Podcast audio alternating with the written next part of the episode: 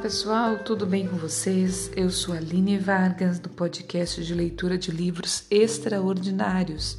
Estou lendo o livro do Frederic Lenoir, Sócrates, Jesus e Buda, Três Mestres de Vida. Então vamos continuar no capítulo 5, estamos terminando, que fala da personalidade. E depois começamos o 6. Uma boa leitura e uma boa escuta para nós. Outro aspecto da profunda sensibilidade de Jesus se percebe quando ele admite ter a alma conturbada, quando anuncia sua paixão a Felipe e a André, e quando lança a Deus este grito angustiado: Pai, salva-me desta hora. João, capítulo 12, versículo 27.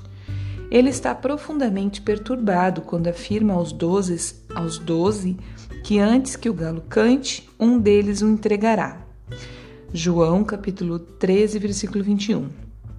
No Monte das Oliveiras, exatamente antes de sua prisão, Jesus ora intensamente para obter a paz interior, mas em vão, a se crer na continuação da narrativa. Seu suor se lhe tornou semelhante a espessas gotas de sangue que caía por terra. Lucas, capítulo 22, do versículo 43 a 44. Mas os evangelhos falam também na alegria imensa que invade seu coração em certas horas. Naquele momento, ele exultou de alegria sob a ação do Espírito Santo e disse: Eu te louvo, ó Pai, Senhor do céu e da terra, porque ocultaste essas coisas aos sábios e entendidos e as revelaste aos pequeninos. Lucas capítulo 10, versículo 21. Sempre me impressionou o contraste entre o Buda e Jesus no que diz respeito à sensibilidade. Embora a tradição budista tenha sempre afirmado que Siddhartha era apenas um homem, ele deixou, ela deixou dele uma imagem polida, impassível sobre-humana, logo inumana.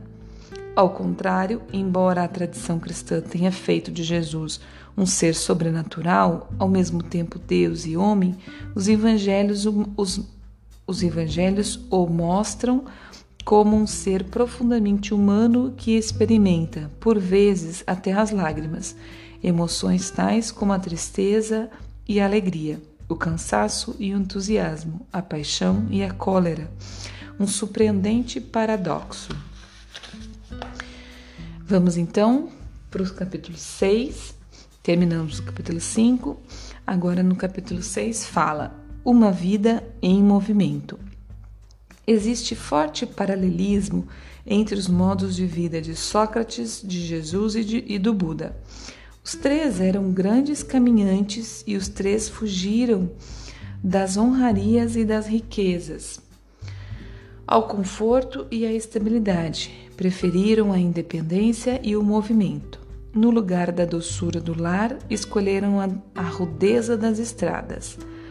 Sócrates teria podido levar a existência de um notável, tomar assento nas instâncias oficiais da cidade, ensinar, ser por isso, sem por isso sacrificar tudo ao ensino.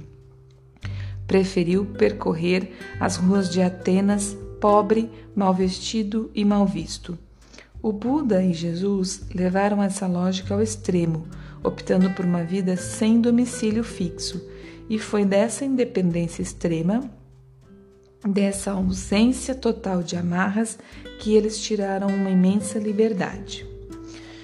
Caminhantes incansáveis.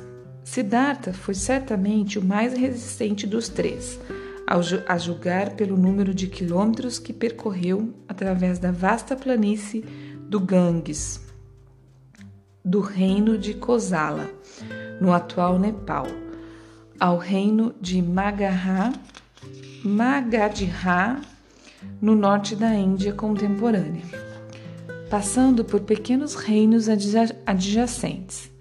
Ao lado dessas proezas de grande caminhante, Sócrates, que quase nunca saiu da cidade de Atenas, e Jesus, cujo sermão teve essencialmente como teatro as povoações da minúscula, minúscula Galileia, com uma subida a Jerusalém, perdem o brilho. né? Então a caminhada de Jesus e de Sócrates foi menor, né?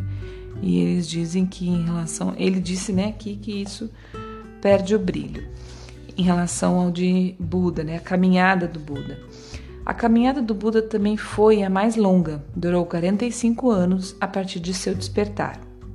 As escrituras canônicas, canônicas descrevem os cinco primeiros anos dessa missão, mas contam muito poucas histórias referentes aos 40 anos seguintes e se calam completamente sobre os 20 últimos anos, embora os sermões do despertado estejam registrados no cânone budista antigo, o contexto e as circunstâncias que o cercaram são, porém, descritos apenas mais apenas nas biografias mais tardias.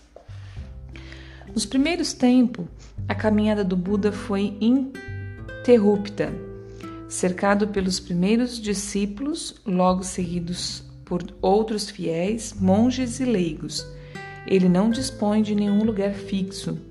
Com os seus, dorme onde pode, na floresta, ao pé das árvores, sob as saliências rochosas, nas ravinas, nas grutas, nos cemitérios, nos bosques a céu aberto, na palha. Explica o Vinaya Kulavaga.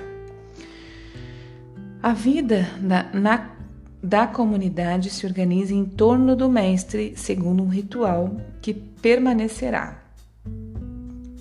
Ao despertar, bem antes da aurora, uma meditação seguida de ensinamentos. Logo após, a coleta de esmolas na aldeia ou cidade mais próxima, em silêncio, os olhos baixos, seguida da única refeição do dia, no chão mesmo, sobre uma árvore ou na beira de um caminho, como fazia todos os ascetas na Índia daquela época.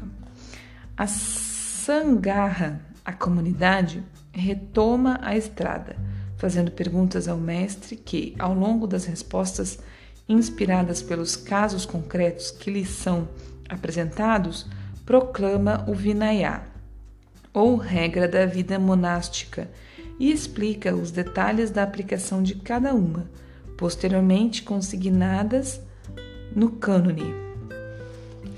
Contudo, uma situação desfavorável obriga o Buda a interromper alguns meses por ano essa incessante peregrinação.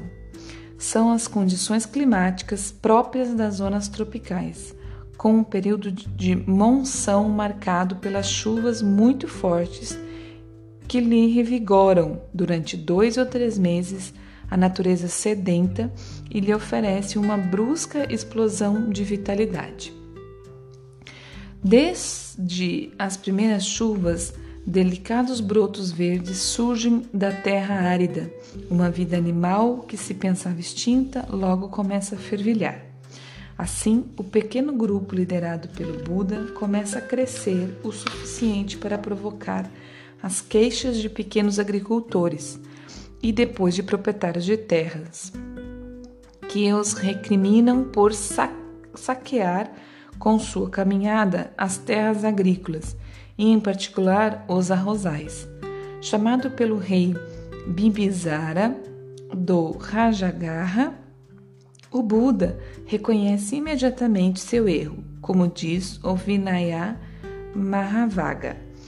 Ele então modifica o funcionamento de sua comunidade. Pousa com os seus num kuti, literalmente uma morada de eremitas, que o rico Nandi, Nandiya manda construir para ele na floresta de Migadavana. Migadavana.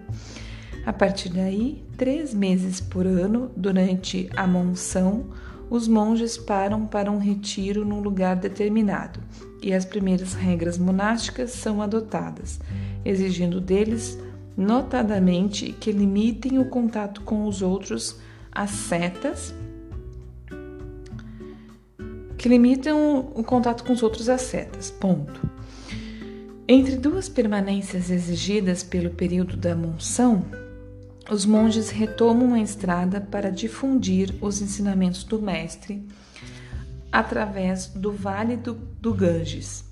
porque o Buda logo lhes concedeu a, a prerrogativa de ensinar o Dharma e também a de integrarem na Sangha aqueles que, por sua vez, desejam tornar-se monges.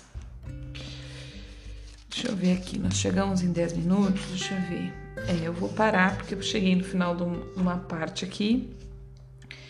E aí, então, amanhã a gente continua. Uma vida em movimento de Buda, né? Depois a gente vai passar para os outros.